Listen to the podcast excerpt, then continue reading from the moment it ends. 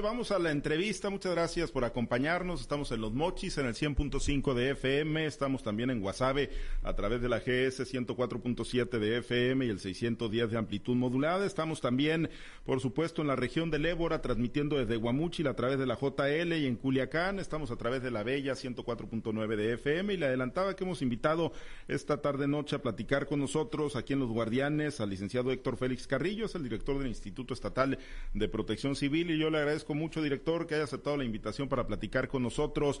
Muy buenas noches, le saluda Pablo César Espinosa. Muy buenas noches, Pablo César. Muchas gracias por ti, espacio que nos das a ti y a todo tu auditorio en esta noche de casi fin de mes de agosto. Sí, casi, casi fin de mes y bueno, eh, con un eh, fin de semana muy, muy movidito, eh, director, con las fuertes lluvias y seguramente con mucho trabajo, pero yo, yo abriría preguntándole, director, porque digo, son muchas las preguntas, ¿no? A raíz de que se ha hablado mucho de este fenómeno meteorológico que estaría en puerta para los próximos días y que traería potencial zona de impacto aquí en el estado de Sinaloa. ¿Qué información actualizada tienen, director? Pues mira, la información que nos da la CONAGUA es que estamos eh, relativamente pues, estos días con lluvias puntuales, eh, lo ha sido general el fin de semana, esta semana que estamos iniciando el lunes también va a haber lluvias constantemente toda la semana y estamos monitoreando muy fuertemente, tenemos un fenómeno que se está desarrollando, tenemos otro fenómeno que es el que nos pudiera estar afectando, estamos en espera que la Conagua nos dé la información de manera oficial, todas las páginas eh, particulares, así lo señalan, y estamos en espera que la CONAGUA nos dé la información oficial sobre este fenómeno que se estaría desarrollando a, mitad de la semana, tentativamente, y acercamos aquí a las costas de Sí, que, que, es la información en la que hay que basarnos, ¿no? Por supuesto, la, información oficial del Servicio Meteorológico Nacional, de la Comisión Nacional del Agua, licenciado, pero sí, efectivamente, ¿no? Todos los, los, modelos, eh, todos los pronósticos, todas las proyecciones, digámoslo así, sí, sí manejan, ¿no? Eh, como inminente la formación de este fenómeno meteorológico. Es correcto, vamos a esperar eh, a que la, la, Conagua nos dé su funcionamiento oficial y ya eh, para estar muy alerta en ese sentido, pero pues todos los días estamos muy atentos a cómo se va desarrollando esta jornada. Eh, fin de semana fue muy intenso, el viernes nos llegó una lluvia puntual muy fuerte aquí en Culiacán, causando eh, varios estragos. El fin de semana fue muy intenso, allá en noche, eh, fuerte.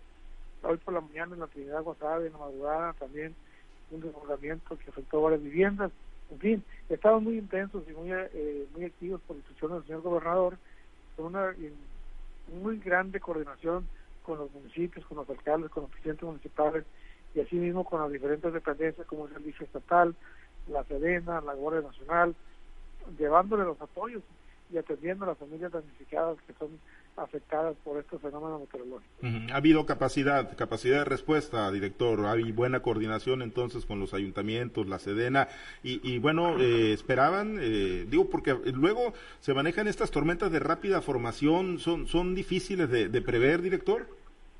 Sí, definitivamente eh, estas tormentas de rápida creación, lluvias puntuales, así nos han estado manejando la Conagua, que estas lluvias han estado eh, muy intensas y así lo han estado señalando la Conagua, nos ha estado eh, dando esa información de estar preparados para estas lluvias puntuales en el estado de Sinaloa.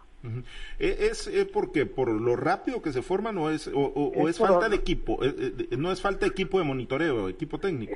pueden ser ambas cosas, ¿no? Por un lado, que está la Conagua está por adquirir o reparar un, radar que está en Guasave, nos da información que están en proceso de reparación, lo van a tener listos eh, para el mes de noviembre tentativamente, el cual va a ayudar muchísimo en, en cuanto a la información tecnológica de, de estas tareas, pero a su vez estas eh, eh, tormentas de rápida creación, pues es un poco complicado estarlas monitoreando porque con la naturaleza no son pronósticos y hay que estar muy atento en esta temporada el mes de agosto principalmente, que es el mes que más eh, captación de agua le deja al estado.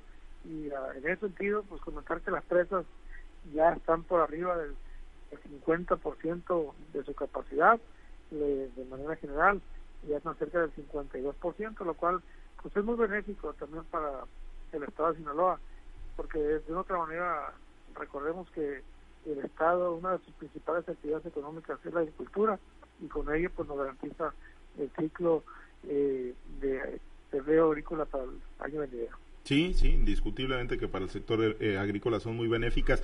Eh, director, antes de compartir la charla con, mis compañeros y hacer un recorrido por algunas ciudades del estado de Sinaloa, la, falta de atlas de riesgos actualizados en la mayoría de los municipios del estado de Sinaloa, ¿qué, factor está jugando pues en que se potencie el impacto de las lluvias que estamos teniendo en Sinaloa? En efecto, los atlas de riesgos son muy importantes, es la ruta de navegación que deben tener los municipios en cuanto a su desarrollo habitacional, principalmente por hablar de una de las eh, áreas, lo cual ha ocasionado que pues muchas viviendas se instalen, se desarrollen en áreas no adecuadas, lo cual es un peligro latente eh, para estas temporadas de lluvias por las inundaciones que esto genera.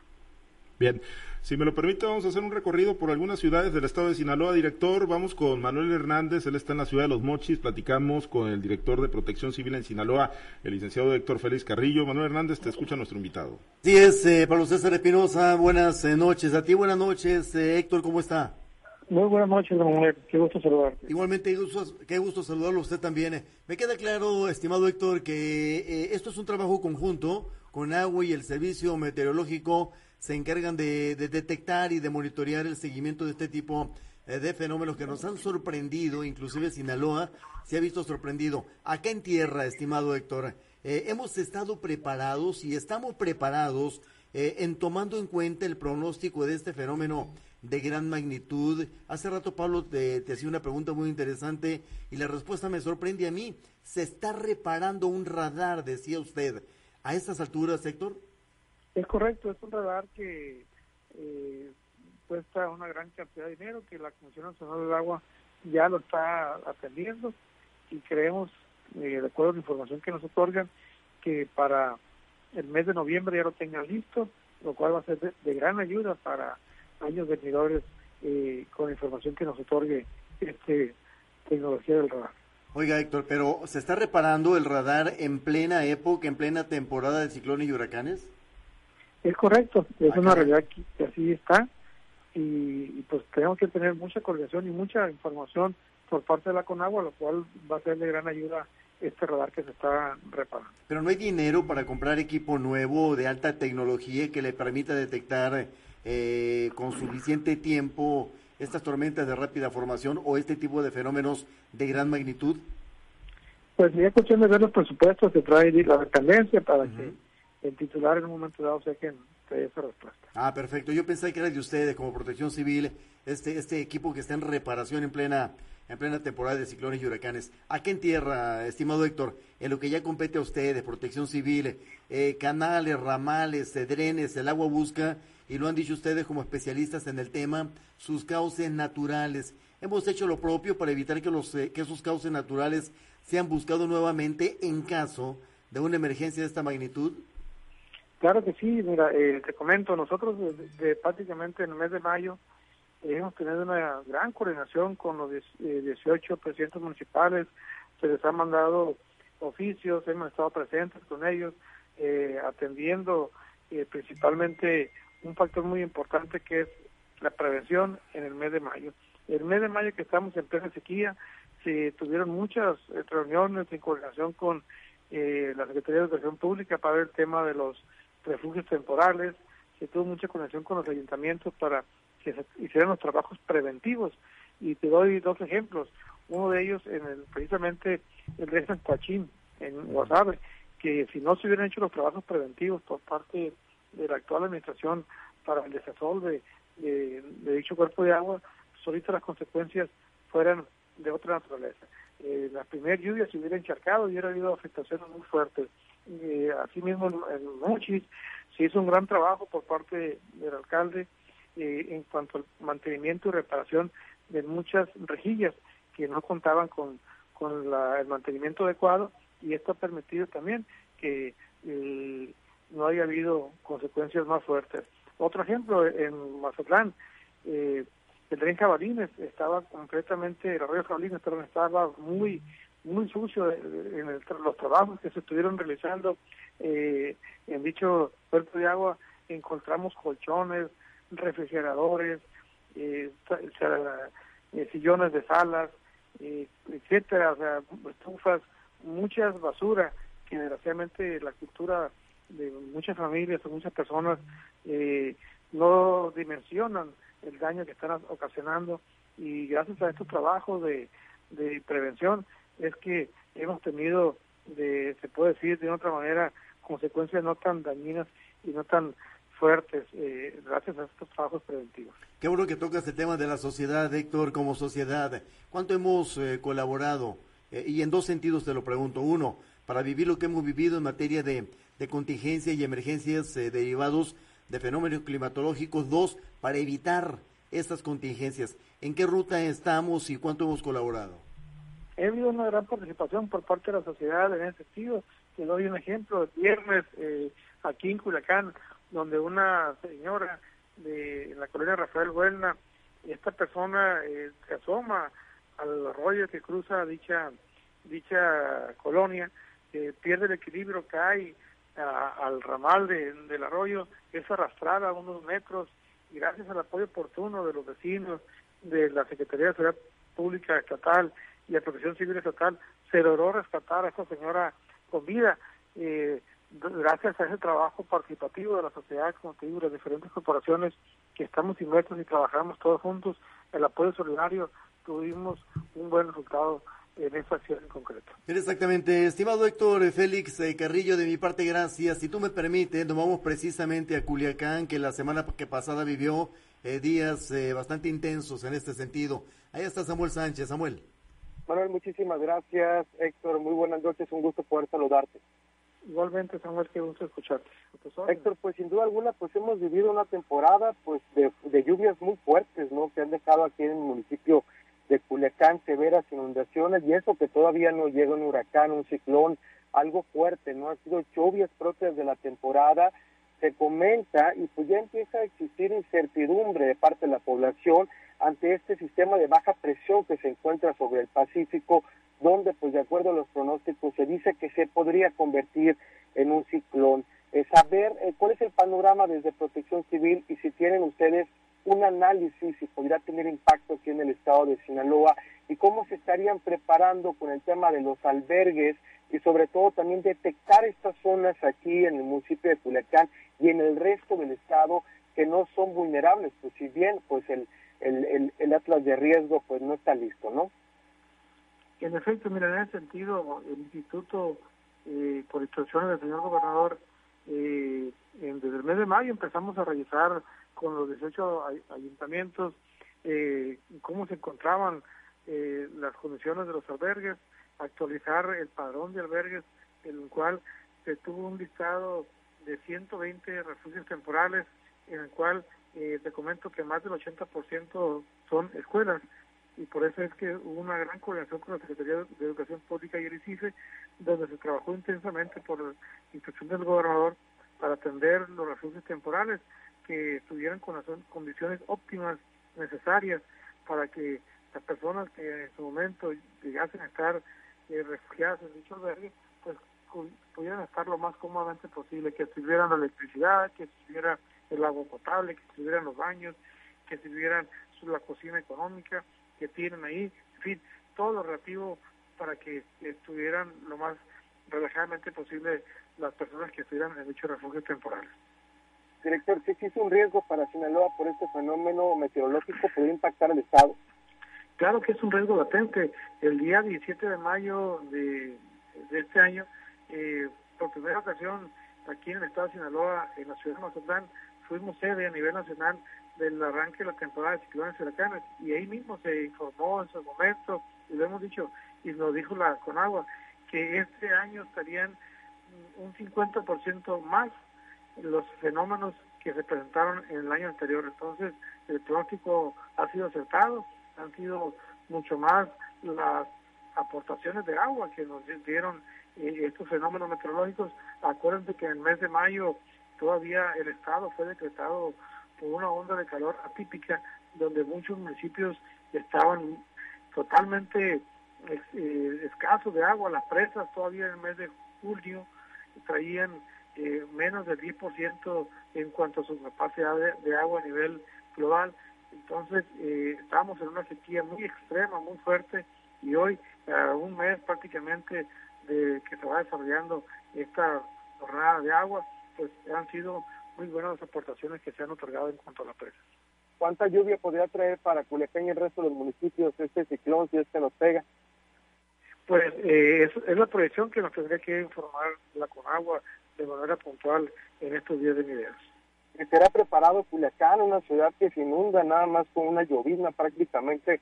Vemos que colapsan las alcantarillas, que las calles se inundan, los carros se los lleva la corriente, a los motociclistas los tumba también la corriente, los niños desafortunadamente pierden la vida cuando se bañan en los drenes.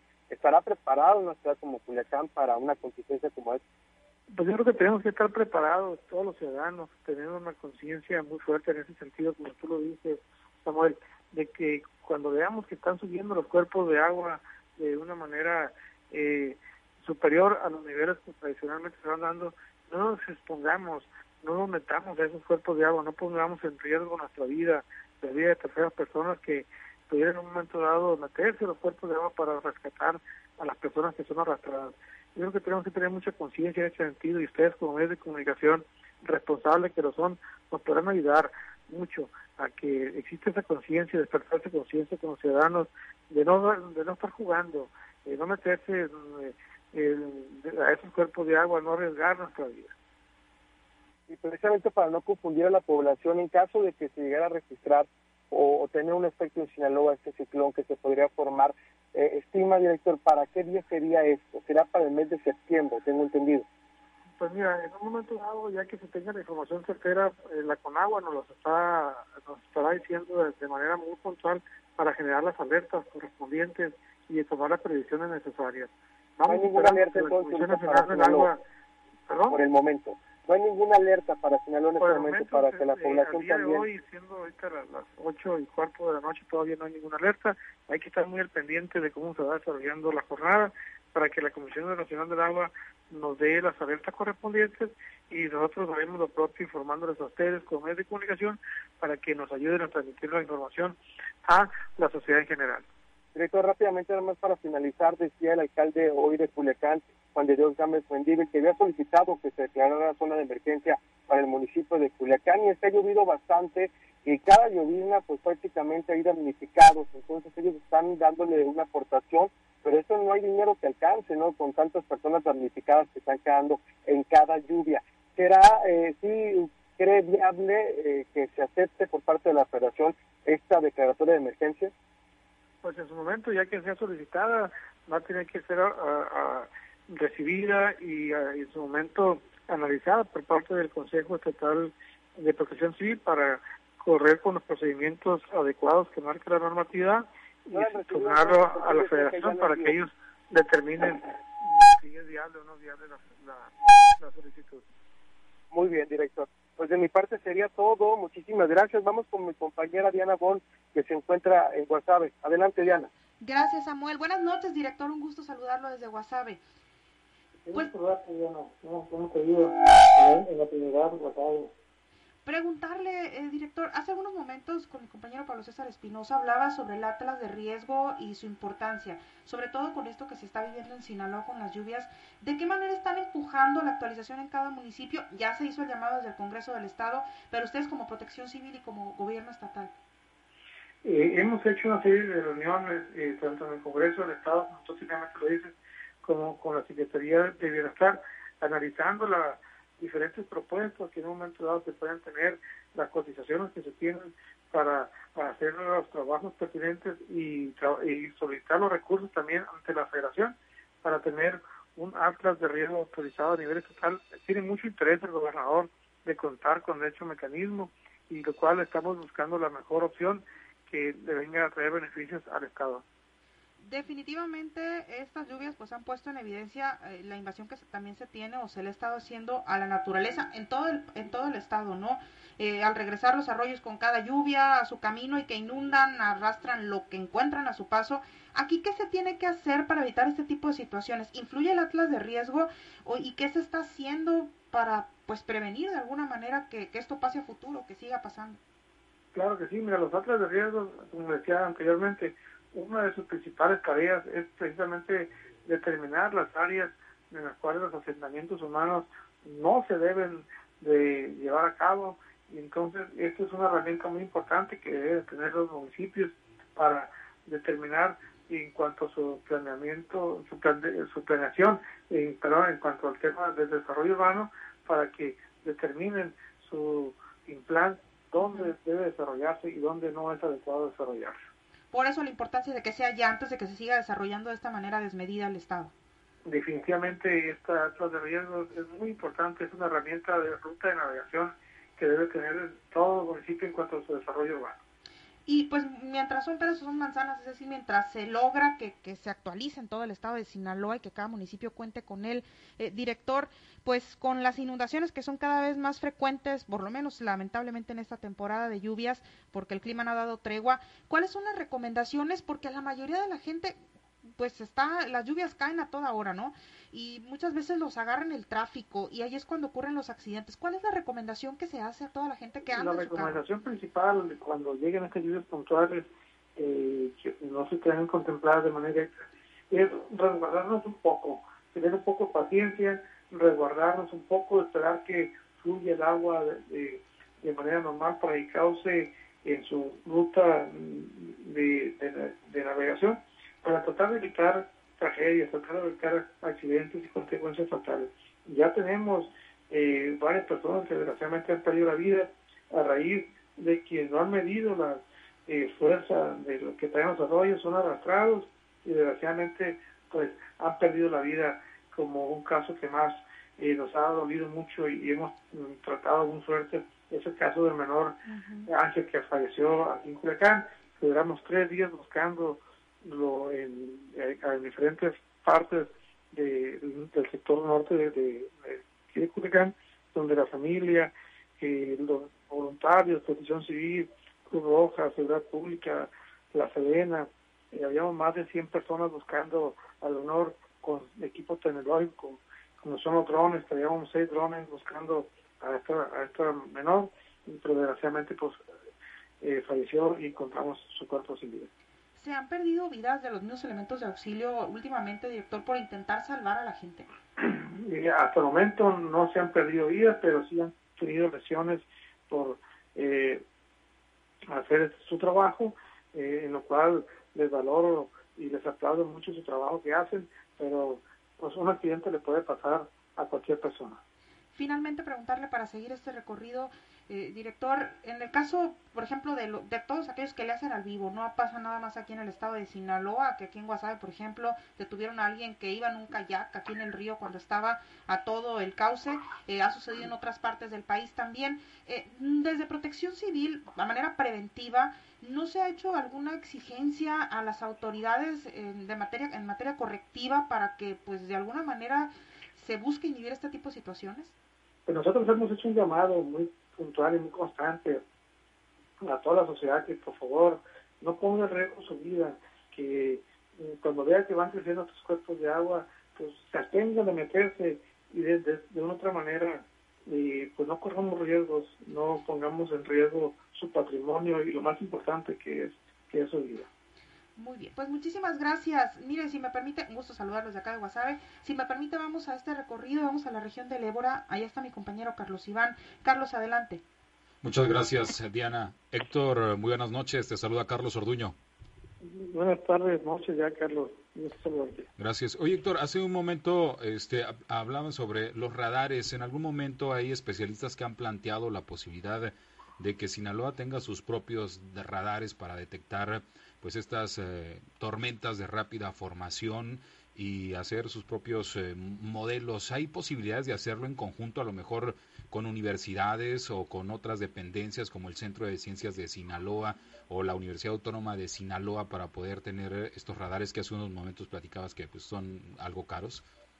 Claro que sí, existe toda la, apertura por parte del instituto y la instrucción que nos da el gobernador es de tener eh, las herramientas tecnológicas necesarias para atender y resolver esa problemática. Entonces estamos abiertos a cualquier posibilidad, a cualquier propuesta que se vaya a generar en ese sentido. ¿Y hay un proyecto a futuro o todavía están trabajando en ello? Estamos trabajando ahorita, por lo pronto estamos atendiendo eh, los temas de los damnificados, temas de la de riesgo y atendiendo pues a toda la sociedad que nos, está solicitando para diversas tareas en materia de prevención de protección civil. Las, la infraestructura de las presas, ¿cómo está? Hay presas pequeñas que se llenan rápido, como la del Peñón allá en Escuinapa, y hay otra, otras presas eh, chicas que pues se tienen em, eh, pues poca capacidad de agua. Eh, ¿Las han revisado? ¿Cómo está la infraestructura? y también la de las presas grandes todos los días estamos revisando las presas, eh, hay una hay un comité de participación y mucha conexión con la Conagua, en las cuales estamos revisando constantemente cómo van desarrollándose y para ello pues la, eh, la Conagua nos va informando. Eh, por ejemplo, la presa Picacho parte de un ejemplo, que ya tiene aproximadamente una, una semana vertiendo agua y nos va informando la Conagua puntualmente si se llega a ver alguna afectación o hacer un llamado de alerta a las comunidades que se encuentran eh, por ahí cerca, pues inmediatamente nos van a saber para nosotros tomar las previsiones necesarias. ¿Hay equipo? Eh, las, las dependencias municipales tienen el equipo necesario para este tipo de cosas y no solamente las inundaciones, hay también, por ejemplo, en la zona serrana de Eslaves, nos ha tocado ahí en Badiraguato, pues ver cómo pues ha habido algunos, eh, algunos eh, desprendimientos de rocas que tapan vialidades. ¿Se está preparado también no solamente para la inundación, sino para otro tipo de, de afectación? Hay una gran coordinación en los tres niveles de gobierno para atender eh, diferentes problemáticas, porque por un lado estamos hablando de las deslaves, por otro lado de las inundaciones, venimos saliendo de una etapa de, calor con una eh, severa sequía para el Estado, anteriormente tuvimos los incendios forestales, terminamos el tema de las inundaciones y ya estamos preparados para el tema de los eh, fuertes fríos que va a sufrir el Estado por la eh, temporada invernal. Entonces estamos con una estrecha coordinación con las tres esferas de gobierno para brindarle a la sociedad sinaloense el apoyo que así lo requiera. Mm, recientemente en Culiacán y también ahí en Nabolato, este, pues, eh, bueno, en Culiacán hubo un avistamiento ahí, de, un, de un reptil, en Nabolato, pues un cocodrilo de casi cuatro metros. Este, ¿Qué recomendaciones hacia la ciudadanía? Eh, pues sobre este tipo de, de, animales que andan pues en su hábitat y que pues uno va a tratar de divertirse y se topa con ellos. ¿Qué hay que hacer en estos casos? De manera inmediata hay que reportarlo al 911 y acudir a, la autoridad correspondiente porque pues para el manejo y tratamiento de, de, este tipo de fauna pues se requiere una capacidad y una capacitación adecuada para no correr riesgos y hay que reportarlo a la autoridad correspondiente para atender eh, eh, dicha situación y darle la solución que corresponda. Se, tiene que, se tienen ciertos protocolos para la atención de esta fauna. Se lo comento porque hubo un caso muy sonado en el eh, noreste del país donde pues un osesno fue asesinado eh, este, por autoridades policíacas y ciudadanos. Aquí en Sinaloa hay algún protocolo para la detención para cuidarlo. Existe todo un protocolo que nos marcan la Ley General de Protección Ambiental, donde nos establece los esquemas de cómo sacar adelante estas, estas situaciones en cuanto a la fauna silvestre que nos encontramos. Muy bien, pues muchas gracias. Le agradezco mucho la oportunidad de platicar. Vamos a regresar con Pablo César Espinosa eh, en esta red estatal de Guardianes de la Noche. Buenas noches. Buenas Bien, gracias. Gracias, Carlos. Y agradecerle, director, pues que haya aceptado platicar con nosotros la invitación en este recorrido por el estado de Sinaloa. Y muy pendientes, director, eh, con el compromiso siempre y la responsabilidad social de Noticiero Altavoz, de Grupo Chávez, Radio de Guardianes de la Noche, de, estar muy en contacto, ¿no? Ante cualquier aviso que decidan hacer a la población, ante este fenómeno meteorológico o cualquier eh, posible contingencia, los micrófonos siempre disponibles, director, para llegar a la ciudadanía con cualquier mensaje de alerta. Por lo pronto, agradecerle mucho que haya aceptado platicar con nosotros. Es un honor tener este acercamiento con ustedes. Estamos eh, abiertos a cualquier plática a la hora que ustedes así lo consideren.